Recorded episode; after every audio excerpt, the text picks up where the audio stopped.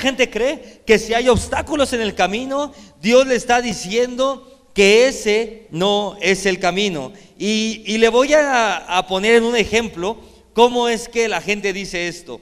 Eh, a mí me da mucha risa cuando una persona quiere emprender algo, quiere tomar una decisión y dice esto, si se da, es para mí. Y si no se da y si está todo complicado, no es para mí. ¿Cuántos de ustedes han dicho eso? Levántese, sea sincero. Mire, los demás no. No, no, no ande, está en la casa de Dios. ¿Cuántos han dicho muchas veces, consciente o inconscientemente, si se da, si se dan las cosas, yo no voy a hacer nada. Si se dan las cosas es para mí. Y si no se da, yo creo que Dios no quiere que yo haga eso. Todo lo hemos hecho en algún momento y todo lo hemos hecho alguna vez. Y esa es una gran mentira del enemigo para hacernos creer que las dificultades o que si hay dificultades en el camino, no es de Dios o Dios no está involucrado en medio. Y yo te voy a enseñar hoy bíblicamente cómo es que muchas veces el camino está lleno de obstáculos, pero Dios usa esos obstáculos para glorificarse y para confirmar que el camino que has tomado es el correcto. Así que hoy te voy a enseñar cómo identificar tu futuro. Dile al de lado, ¿cómo identifico mi futuro? Pero pregúntale, ¿cómo identifico mi futuro? Vamos a la palabra de Dios, a Éxodo eh, capítulo 14, versículo 13, del 13 al 15. Mira lo que dice la palabra de Dios. Y Moisés le dijo al pueblo, no temáis, estad firmes. Ahí está. Y ved la salvación que Jehová hoy hará con vosotros. Porque los egipcios que hoy habéis visto, nunca más para siempre los veréis Jehová peleará por vosotros y vosotros estaréis tranquilos. Diga conmigo, Jehová pelea por mí y yo estoy tranquilo. Pero mira esto, mira lo que sigue diciendo. Jehová peleará por nosotros y vosotros estaréis tranquilos. Entonces Jehová dijo a Moisés, ¿por qué clamas a mí? Di a los hijos de Israel que marchen antes de entrar en el versículo, quiero ponerte un poquito en contexto qué está pasando en la historia, qué está pasando en la Biblia y qué está pasando en este tiempo para que usted lo eh, tenga fresco. Los hijos de Israel estaban esclavizados en Egipto, aproximadamente llevaban 400 años viviendo en Egipto y no vivían en Egipto como de vacaciones, vivían en un Egipto donde estaban esclavizados eran esclavos. Y quiero que usted tenga presente qué es ser un esclavo. Un esclavo no es que recibió una mala paga. Un esclavo era que no recibían paga. Lo voy a repetir. Un esclavo, hoy decimos, no, es que me esclaviza el trabajo, pero te va re bien. No, eso no es ser esclavo. Hoy un, un esclavo en ese tiempo era un hombre o una mujer que era comprado para trabajar para una familia, para una empresa, para un negocio, vamos a decirlo así, y esa persona no recibía paga, no recibía nada. Lo único que tenía que hacer el, el jefe o el dueño de esa persona era simplemente mantenerla viva para que siguiera trabajando. Imagínese de qué estamos hablando. 400 años el pueblo de Israel había estado en esclavitud en Egipto y desde ese tiempo, después de 400 años, Dios levanta un hombre llamado Moisés y Dios unge a ese hombre. Y quiero enseñarte una, una llave rápido ahí. Cada vez que Dios unge a una persona es con un propósito. En otras palabras, usted, usted, usted, usted, usted, usted, usted, aunque no lo crea, lo crea o no lo crea, usted está ungido. Cada vez que Dios te unge, ¿qué quiere decir ungir? Cuando hablo de esta palabra es que Dios te usa para establecer algo en la tierra. Cada vez que Dios te da un propósito, un llamado, cada vez que Dios te entrena, cada vez que tus pastores oran por ti, cada vez que te envían a hacer algo, usted está ungido. Y cuando una persona está ungida, tiene un propósito.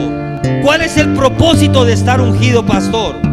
Dile al lado, el propósito de estar ungido, dile así, el propósito de estar ungido es cumplir mi misión en la tierra. Moisés fue ungido para liberar, ungido vamos a llamarlo así, Moisés fue empoderado para liberar al pueblo de Israel. ¿Y cómo es que Dios, o cómo pues que sabíamos que Moisés estaba ungido? Porque Moisés cuando um, hablaba, cuando caminaba, ocurrían milagros. Milagro tras milagro ocurría hasta que liberó al pueblo de, la esclavitud. Dile al lado, los milagros es la señal que estoy ungido.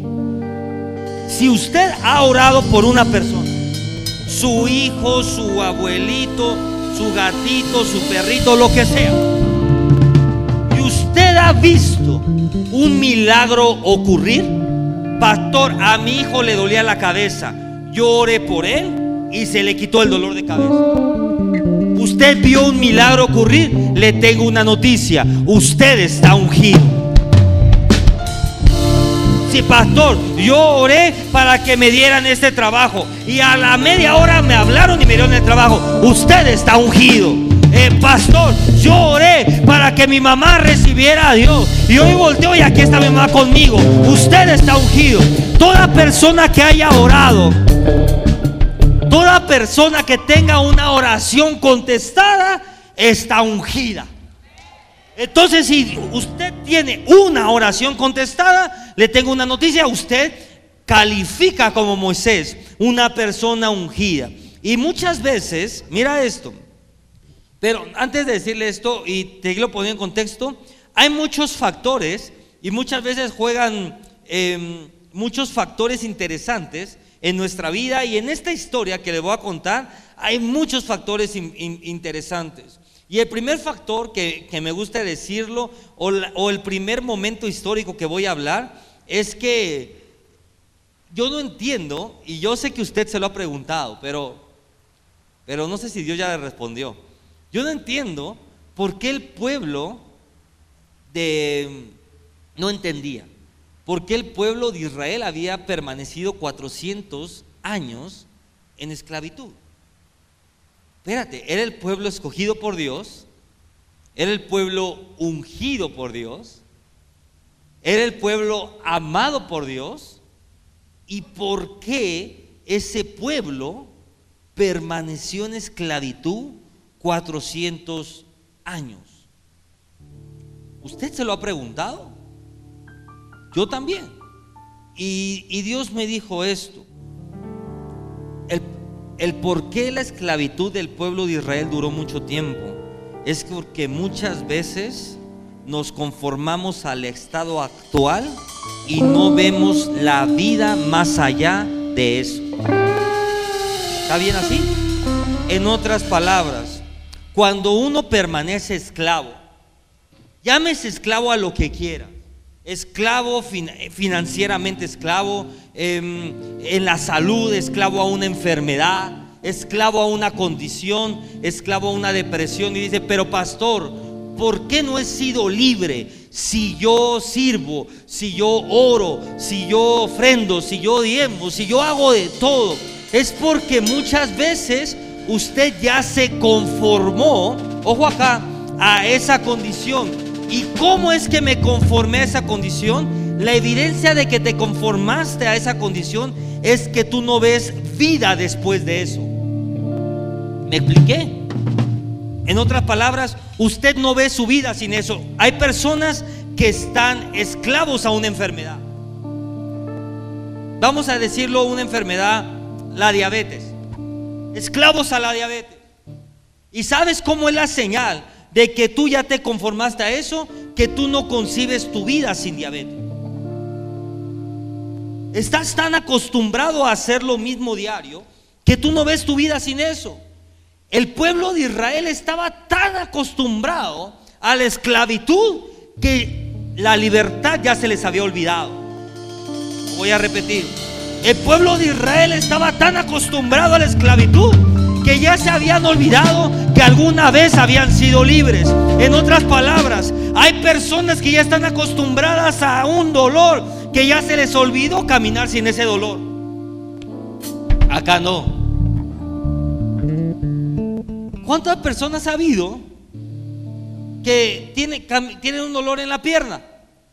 Y llevan 35 años con ese dolor y ya se les olvidó cómo es su vida sin ese dolor. ¿Cuántas personas existen que ya caminan con una tristeza? Con un dolor en el corazón. Y llevas tantos años caminando con ese dolor en el corazón que ya se te olvidó cómo era tu vida antes de ese dolor. Pero te voy a decir algo, antes de ese dolor tú eras feliz. Antes de ese dolor en la pierna, tú podías correr. Antes de esa tristeza, tú caminabas en gozo. Antes de la pobreza, tú caminabas en riqueza. Y Dios dice, este es el momento que toda esclavitud tiene que caer porque yo te he ungido para romper con la esclavitud. Esclavas a sus deudas. Dile al lado, ¿algún día caminabas sin deudas? Pero ya te envolviste tanto en eso que ya se te olvidó. Hoy te vine a recordar que hay un momento en tu vida que eras libre de deudas antes de caer en la esclavitud. Y Dios te dice, yo te unjo para romper con la esclavitud y regreses a esa libertad.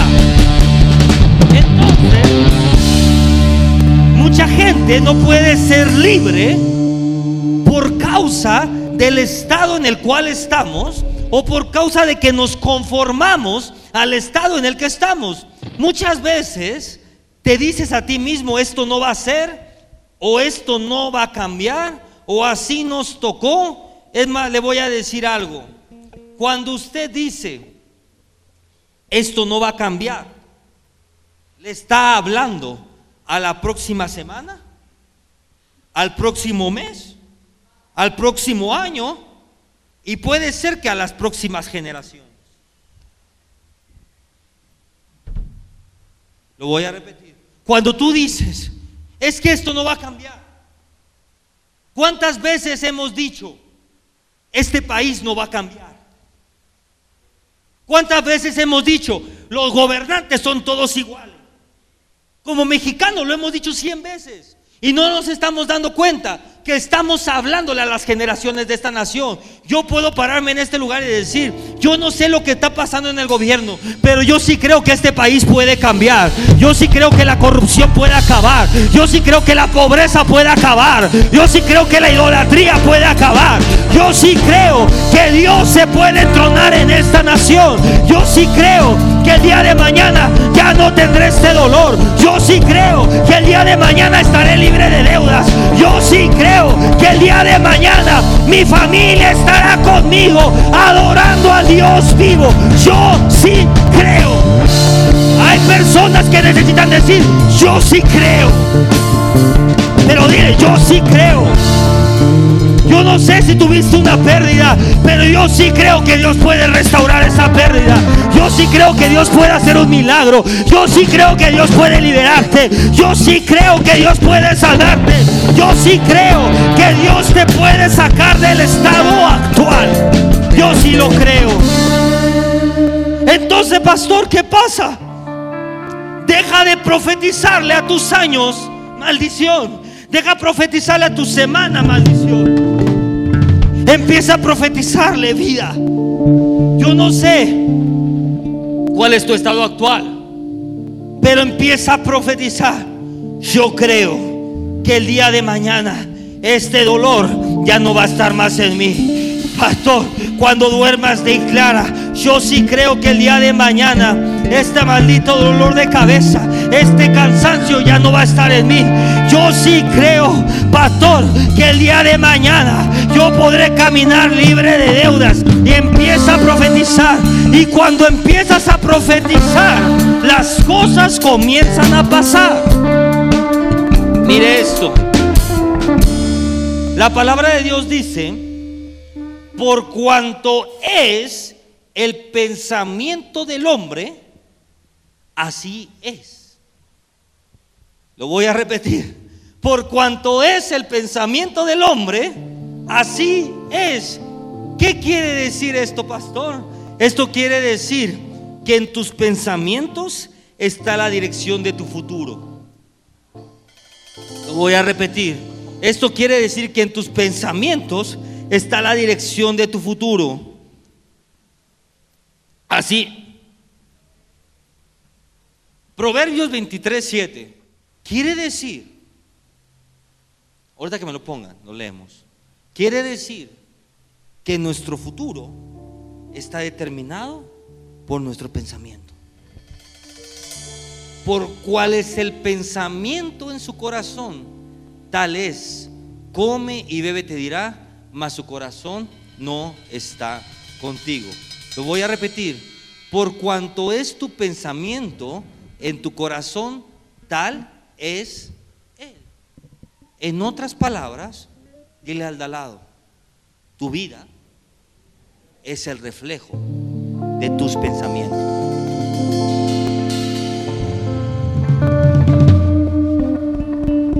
Tu vida, dile al de al lado, tu vida es el reflejo de tus pensamientos. Si tú estás toda débil,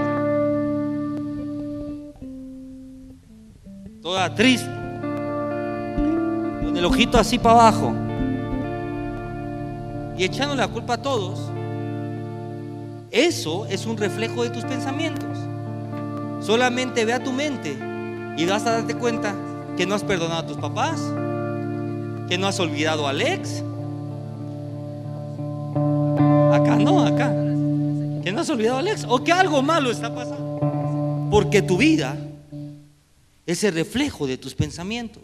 Una persona con una mente conforme a la de Dios. Una persona con los pensamientos de Dios va a ser una persona que siempre camina en gozo. Porque la palabra de Dios dice que los pensamientos de Dios son de bien y no de mal. Que los pensamientos de Dios para nosotros son buenos. Si tú caminas con la mente de Dios, tú puedes ver los obstáculos adelante y tú puedes decir, a mí no me importa el tamaño de montaña. Yo sé que hay en mi mente. Yo ya me vi próspero. Yo ya me vi sano. Aunque me duela, yo ya lo vi. Lo vi. Y yo voy a caminar como si ya lo fuera. Porque en el mundo espiritual ya lo es. Ah, mira, se pone mejor. Muchas veces nuestro, nuestros pensamientos comienzan a traicionar. En otras palabras, el encargado, oh, no sé si esté listo para esto, el encargado, lo voy, no va, el encargado de cuidar el corazón o de contaminar el corazón es la mente. Es por eso que cuando vienen pensamientos a tu vida, cuando comienzas a jugar con la mente y con pensamiento del diablo, es que el pastor es medio gruñón. Yo creo que hace ocho días estaba enojado. Yo creo que no sé qué. Empiezas a jugar con los pensamientos, tu corazón se empieza a contaminar. La mente es la encargada de contaminar el corazón, como los pensamientos son los encargados también de guardar el corazón. Cuando tiene una mente clara, usted puede guardar el corazón. Igual y no te saludó la chonita. ¿Y sabe qué dice tu mente? Yo creo que tenía diarrea y te iba corriendo al baño. Y en ese momento tu corazón quedó blindado. Pero cuando tu mente comienza a jugarte en contra, yo creo que no te saludó, porque a la semana pasada te atrasaste con la tanda. Y dice, pero si yo por años no me he atrasado con la tanda y por un día esta señora ya no me saludó y de repente tu mente empieza a ofender tu corazón y empieza a contaminar tu corazón. Y cuando menos te das cuenta, te dijo algo, chonita.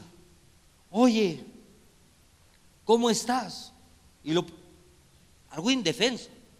Y lo primero que tú le dices, que cómo estoy, cómo quieres que esté, después de que tú, porque me atrasé.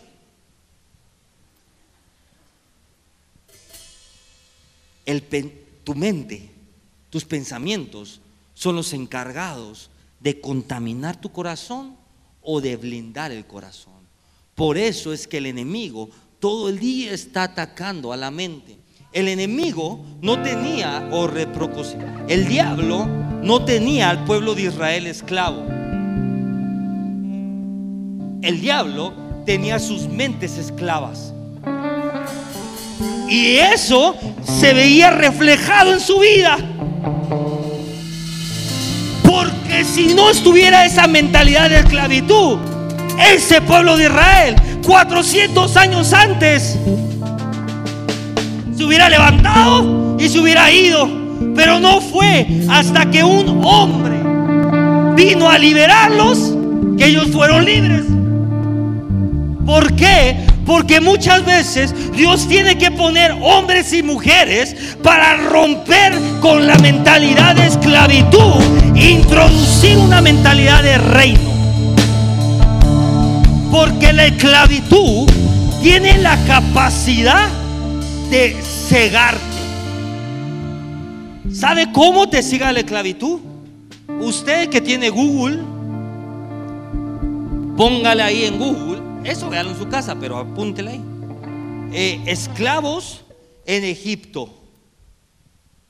Y, va a haber un, un, una foto seguramente de una pirámide, y va a ver esto. Un montón de gente así, ponte así, tú ponte acá conmigo. Y ahí, agárrense así. Y vean hacia abajo.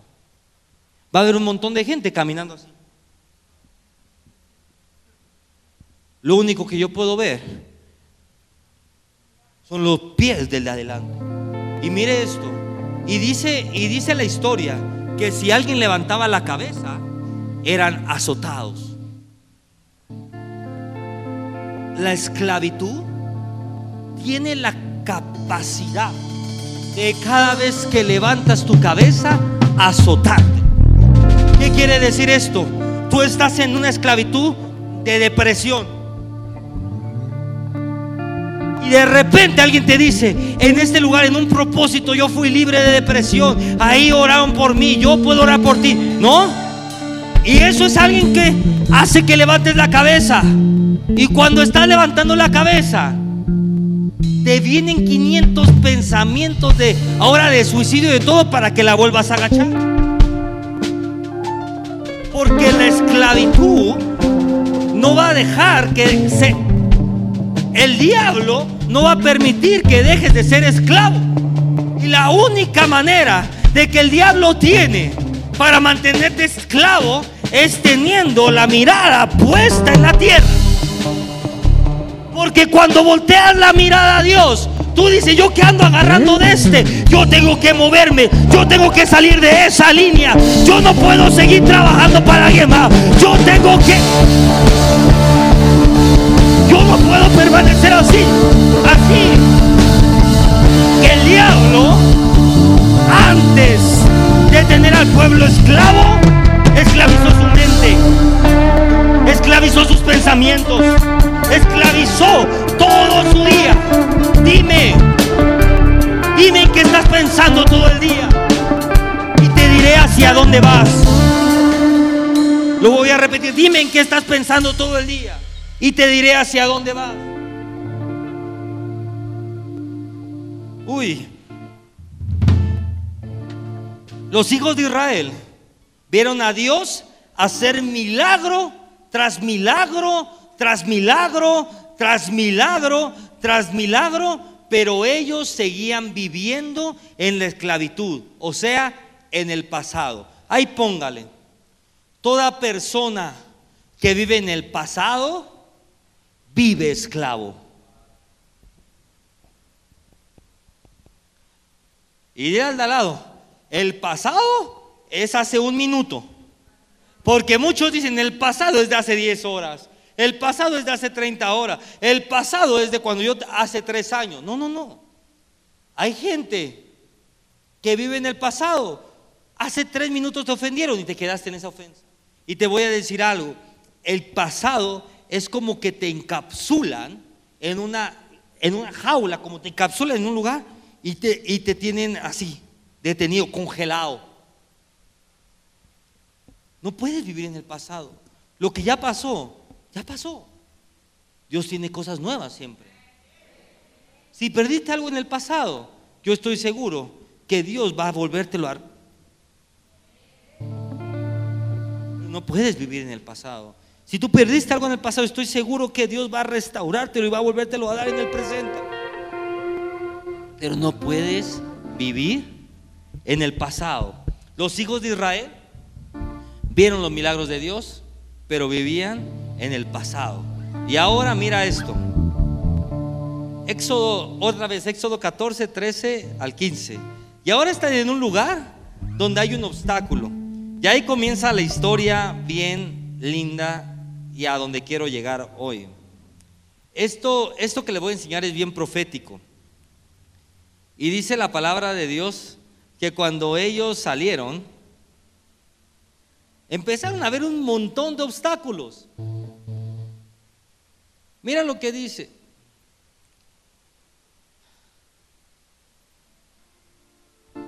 Imagínense lo que estaban viviendo ellos para que el Moisés tenga que decir, no teman, estén firmes.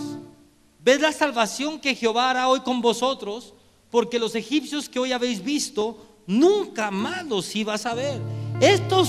Este montón del pueblo sale de Egipto con toda la riqueza del mundo, con todas las riquezas de Egipto, eran pobres, eran esclavos, jamás les habían pagado nada. Ahora tienen todas las riquezas de Egipto. Van corriendo o van caminando y se encuentran con el primer obstáculo. El primer obstáculo que aparece en la Biblia en la liberación de Egipto es el mar rojo. Y de repente llegan ahí y dicen, Moisés, este era tu plan. Nos escapamos de ellos. Tenemos todo un ejército persiguiéndonos. Van a decir que les robamos todo lo que ellos tenían. O sea, traemos el botín. Tengo a todo el gobierno persiguiéndome. Y tu plan es llegar a un mar donde no hay camino. Y Moisés les dice, pueblo, no teman. Estén firmes. En otras palabras, esto dice algo. Le voy a soltar la primera revelación y ponga mucha atención. No he soltado ninguna revelación. ¿eh? Ponga mucha atención. Hay un elemento en el futuro que está asociado con una batalla. Lo voy a repetir. Cuando tú seleccionas el futuro que Dios tiene para ti, la característica que escogiste bien es que siempre hay un elemento en el futuro relacionado o asociado con una batalla. En otras palabras, se lo voy a decir con voz bonita. Ay, hoy no sé por qué ando hablando tanto de mi abuelita. Así dice mi abuelita. Tú di lo que quieras, pero con voz bonita. Ahí le va. Se lo voy a decir con voz bonita. Esto quiere decir que si no estás preparado para la batalla, ese futuro el cual crees que te pertenece, no te pertenece. Lo voy a repetir. Esto quiere decir que si tú no estás preparado para la batalla que viene, ese futuro que tú crees que es tuyo, ese futuro que tú crees que mereces, ese futuro que tú crees que te pertenece, no te pertenece.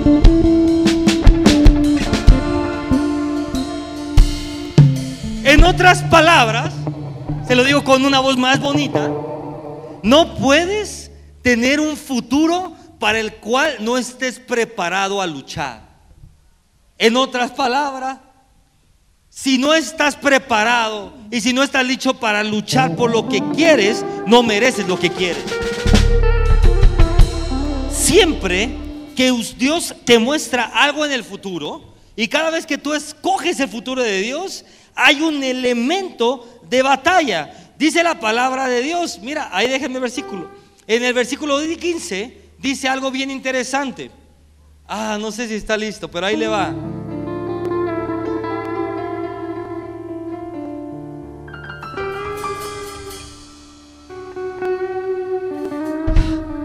Mira lo que dice la palabra. 14.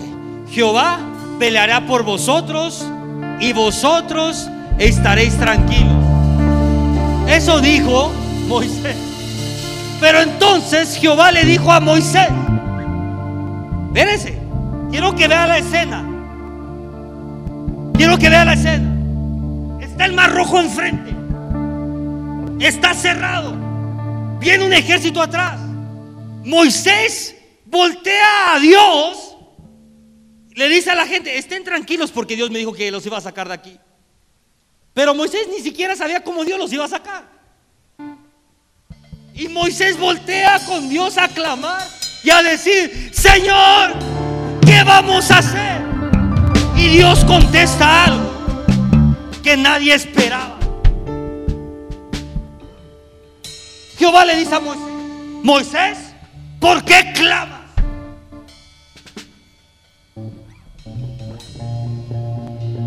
Moisés, ¿por qué clamas? Hay gente que está clamando diciendo, Señor, será tu voluntad que yo sea próspero. Señor, si es tu voluntad, sáname por favor. Señor, si es tu voluntad, quita de mí esta carga. Dios te dice, ¿por qué? ¿Qué no entiendes, Moisés? ¿Qué no entiendes, iglesia? Que mi voluntad ya es que usted sea sano, es que tú seas próspero, es que tú seas libre. Entonces la palabra de Dios dice, dile a los hijos de Israel, Dios te dice, dile a un propósito, ¿por qué claman? Diles que marchen, diles que avancen, porque mientras avanzas, el mar se va a abrir. Mientras avanzas, la nube estará contigo. Avanzas, nada te puede faltar. Póngala ahí. Te estoy diciendo, pastor, es que Dios no quiere que tenga ese negocio. Marcha. Marcha. Mira esto. Justificamos esas palabras por el tamaño de oposición que vemos frente a nosotros. En otras palabras, decimos, ¿quién sabe si será la voluntad de Dios por el semejante montañón que usted ve delante de él? Empieza a justificarse. Dile al de al lado, justificarse es de religioso. Dile al lado, justificarse es demoníaco. Justificarse es de débiles. Dile al lado, justi. No hay nada que me desespere más a mí que yo le diga a alguien, y va, no me gustaron las fotos de hoy. No, pastor, es que usted no sabe. Es que había una luz in- invertida al revés y entonces salió humo de atrás y entonces pasó por ahí y de repente me pasó un ratón, brinqué. No hay nada que yo no soporte más que la gente se justifique. Es de débiles justificarse. Es de valientes asumir la responsabilidad. ¿Sabe qué, pastor? Tiene razón. A mí tampoco me gustaron. Pero dentro de ocho días yo voy a llegar diez horas antes a setear las luces para que esto no vuelva a pasar. Eso es de valientes. Eso es lo que él hace. Por eso él camina conmigo. Eso es de valientes. No sé si a quién le estoy hablando. Dile al lado, no te justifiques. Es más, dile, no te justifiques porque te ves mal.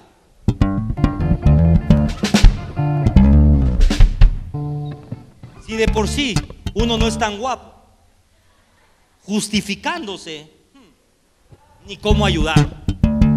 Pero cuando uno asume la responsabilidad, usted va a ver a una persona valiente, va a ver una persona sin miedo. Y mire esto, la palabra de Dios dice que de repente encontraron un gigante enfrente de ellos, que era el mar rojo. Si usted ha ido al mar, el mar es un monstruo, el mar es un gigante. Y de repente ellos llegan y ven al mar y ven atrás y ven un montón de ejército persiguiéndolos. Póngale ahí. La oposición es una señal de que estás en el camino correcto.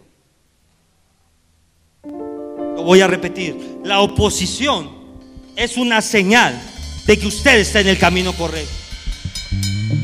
Lo voy a repetir, la oposición es una señal de que usted está en el camino correcto. Y ojo, no es lo que tú eres. El enemigo no se está oponiendo contra ti o contra lo que tú eres.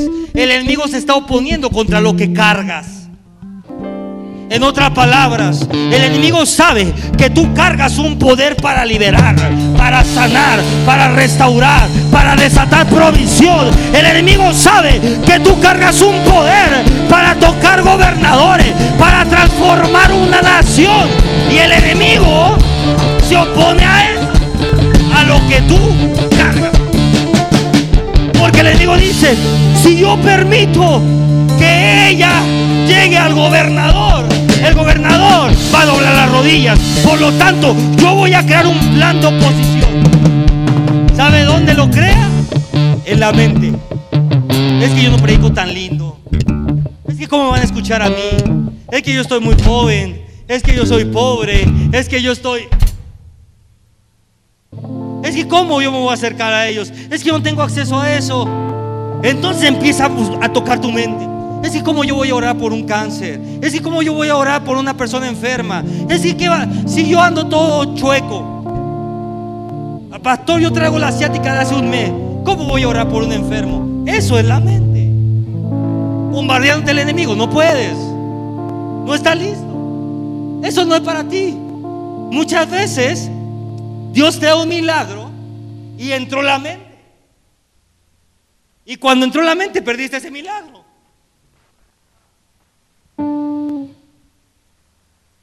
Pero hoy Dios te vuelve a dar ese milagro. Y ya no está la mente. Y te das cuenta que ese milagro sigue en progreso. ¿Por qué?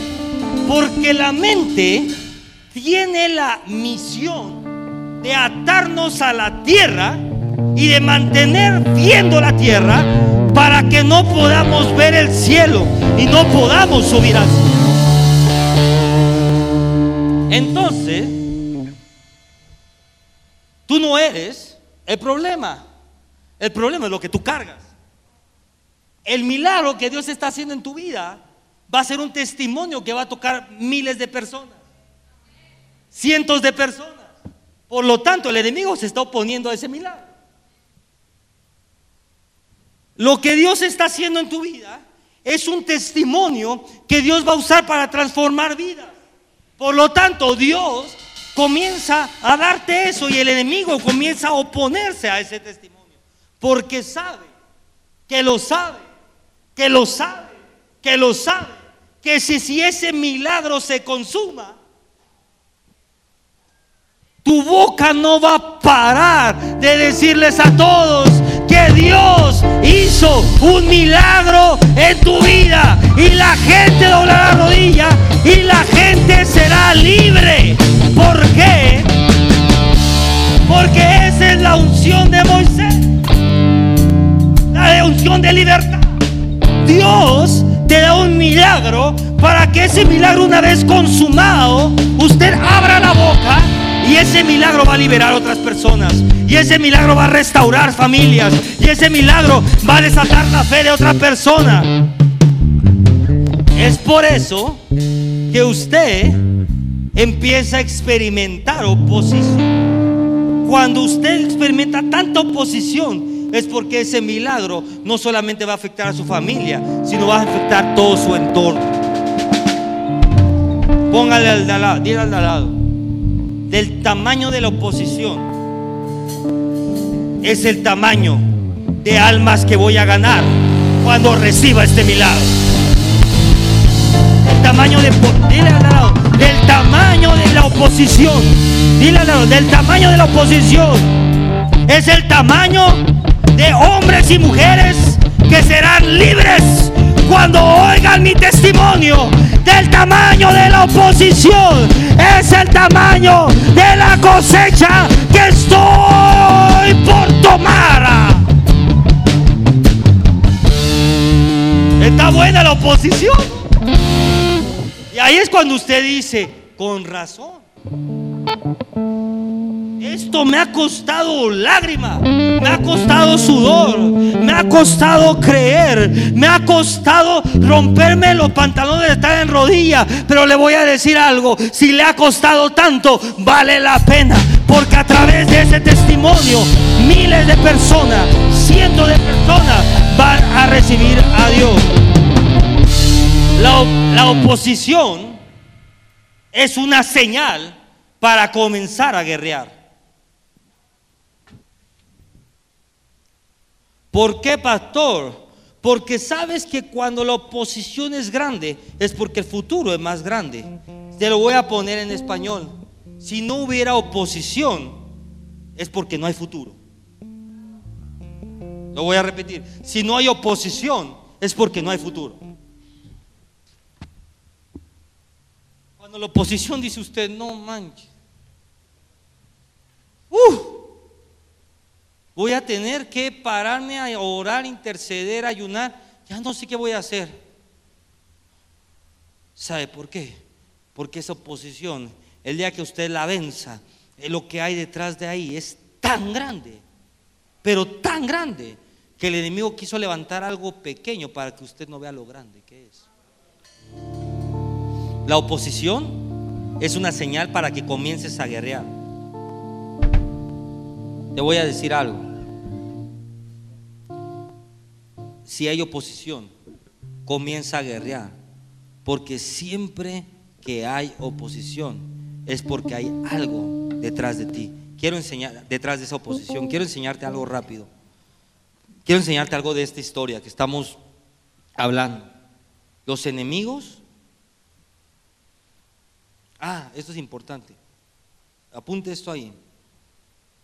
Los enemigos no son la oposición.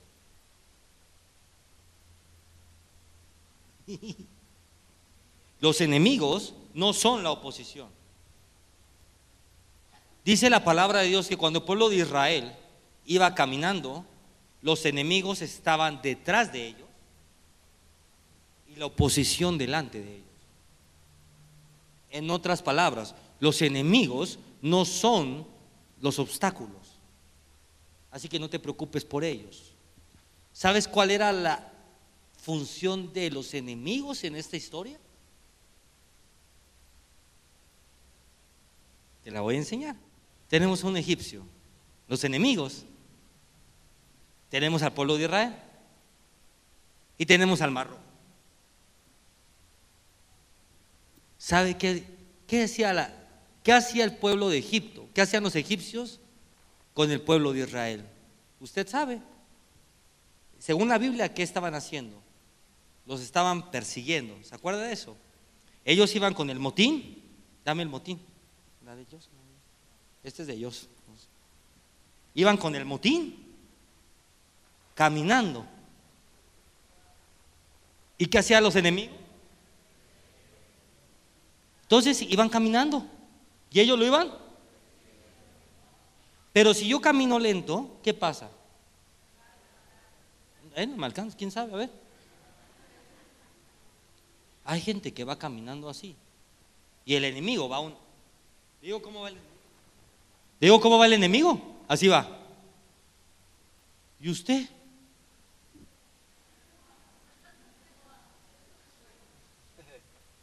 ¿Sabe por qué la gente va lento?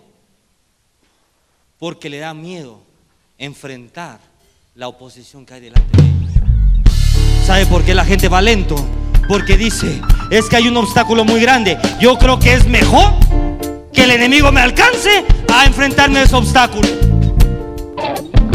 hay gente que dice, yo creo que es mejor que el enemigo me alcance para enfrentarme a ese obstáculo. Pero el pueblo de Egipto había vivido 400 años en esclavitud. En otras palabras, llegó un momento de ellos dijeron, ¿sabes algo? Prefiero Prefiero morirme antes que ellos me vuelvan a capturar. Llega un momento en tu vida que tienes un hartazgo santo. Que yo ya no voy a permitir que el diablo vuelva a tener mi mente esclava. Que no me importa lo que tenga que pasar. Y ahí el enemigo, mira lo que hacía. El enemigo quería correr rápido. Pero el pueblo de Israel iba más rápido.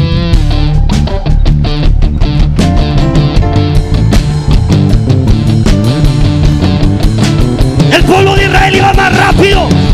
Y llegó un momento que llegaron frente al mar rojo y dijeron, una de dos, o volvemos a ser esclavos o damos un paso de fe. Yo prefiero morir antes de regresar a ser esclavo. Y ellos comenzaron a marchar. Y mientras ellos caminaban, el mar rojo se abrió. Te vengo a profetizar esto, iglesia. Los obstáculos van a ser removidos hasta que tú camines sobre ellos.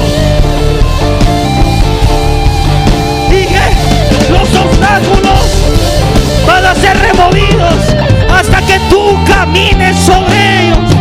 El enemigo va a ser usado para correr a ese obstáculo. Y cuando hay una iglesia que dice, yo prefiero morir que volver a estar en la pobreza, que volver a estar deprimido, que volver a estar enfermo, que volver a estar en la... Yo prefiero morir esa iglesia que dice yo estoy dispuesto a arriesgarlo todo. Es la iglesia que va a ver cómo el mar se abre, cómo el camino, en donde no hay camino, comienza a construirse. Déjame decirte, esta mañana yo vengo a decirte, tus enemigos son usados. Ah. No sé si estás listo para esto. Número uno, para empujarte a tu destino. Pero número dos, tus enemigos son usados para poderte hacer ver quién realmente tú eres. Lo voy a repetir. Número tus enemigos son usados para empujarte a tu destino. Pero número dos, tus enemigos son usados para hacerte ver quién realmente tú eres. Llega un momento que uno es atacado por todos lados. Pero sabes algo, lo único que te demuestra es que no hay nada que pueda moverte a ti. Pero hay unos que apenas, un ataquito. Ay, la pastora me hizo ojos como así medio feos. Es que ella hace unos ojos así. Y ya me voy. Eso es lo que tú eres. Ay, es que no sabe, pastor, mi ex, no sé qué. Eso es lo que tú eres. Una persona débil, sin carácter, sin fuerza. Tus enemigos son usados para llevar tu propósito. Pero también tus enemigos son usados para mostrarte quién tú eres. Yo hace poquito le dije a Lari, ¿sabes algo, mi amor? Íbamos en el coche manejando. Dije, estoy en un punto en mi vida que no podría decir nada me da miedo. Porque no tengo ni idea, no conozco todo en el mundo. Pero estoy en un punto en mi vida que todo lo que conozco no me da miedo. No, no hay una persona que me dé miedo. No importa si esté armada, no importa si no está armada, no, importa, nada. No importa que me quieran. Oye, en mi vida camino sin miedo. ¿Sabe por qué? Porque muchas veces los enemigos son usados para hacerte ver quién tú eres. Si hasta el día de hoy no te han podido tirar, ya no lo van a hacer. O sea, si en la otra iglesia a Aljera le tocó sacar como 35 gallinas que nos echaban ahí muertas y no pudieron detener los brujos haciendo sacrificios en la puerta. Lo que Dios estaba haciendo ¿Usted cree que me preocupa que alguien hable mal de mí?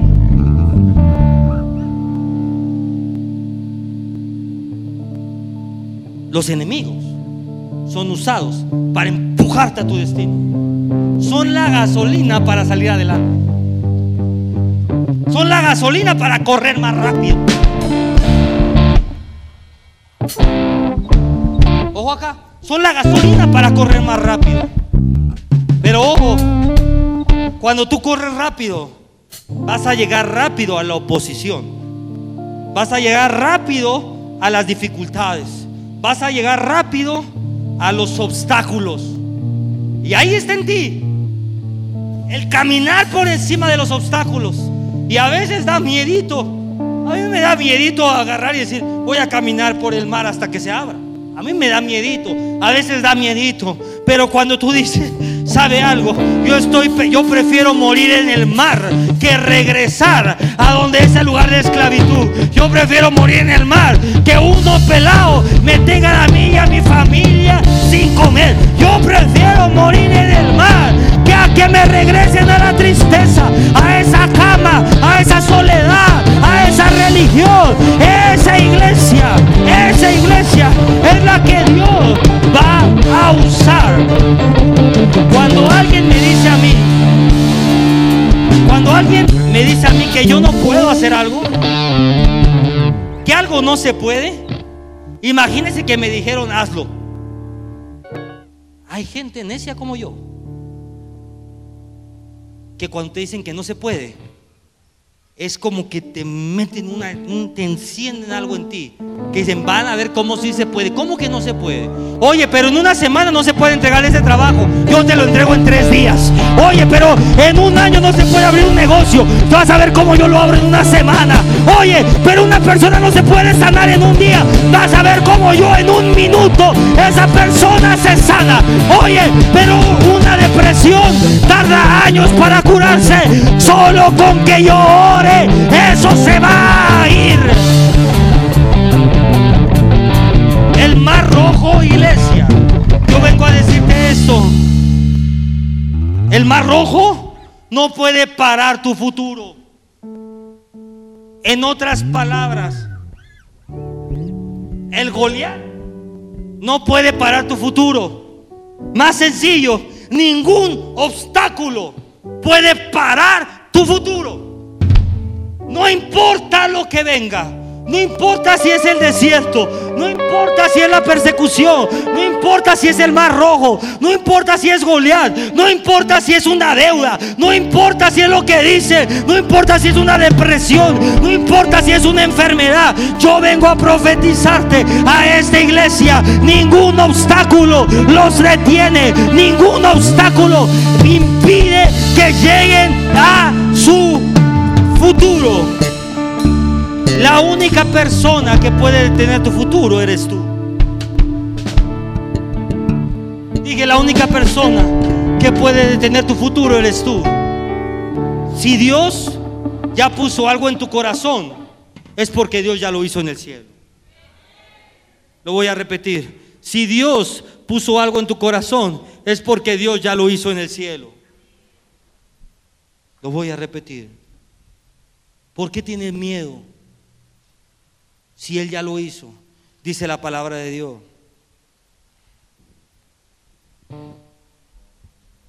Mire esto. Le voy a enseñar un, un secretito. Dios puso en el corazón de Moisés liberar al pueblo de Egipto. Por lo tanto, en el momento que él ya lo puso, él ya lo había hecho.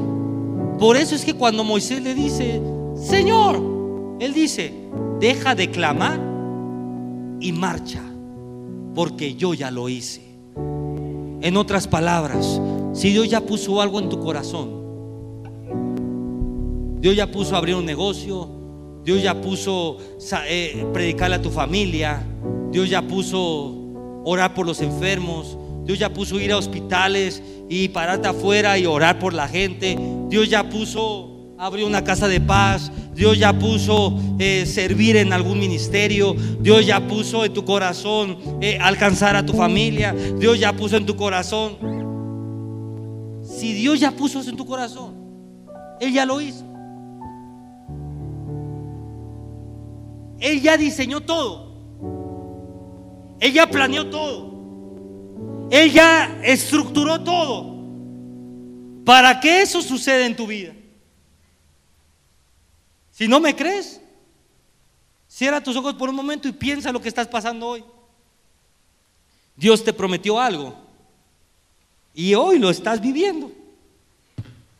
No importa si pasaste un momento difícil atrás, un camino difícil atrás, hoy lo estás viviendo o estás viviendo una porción de lo que Él te prometió. Abre tus ojos. Si Él ya lo puso en tu corazón, es porque ya lo hizo. Ella diseñó el camino.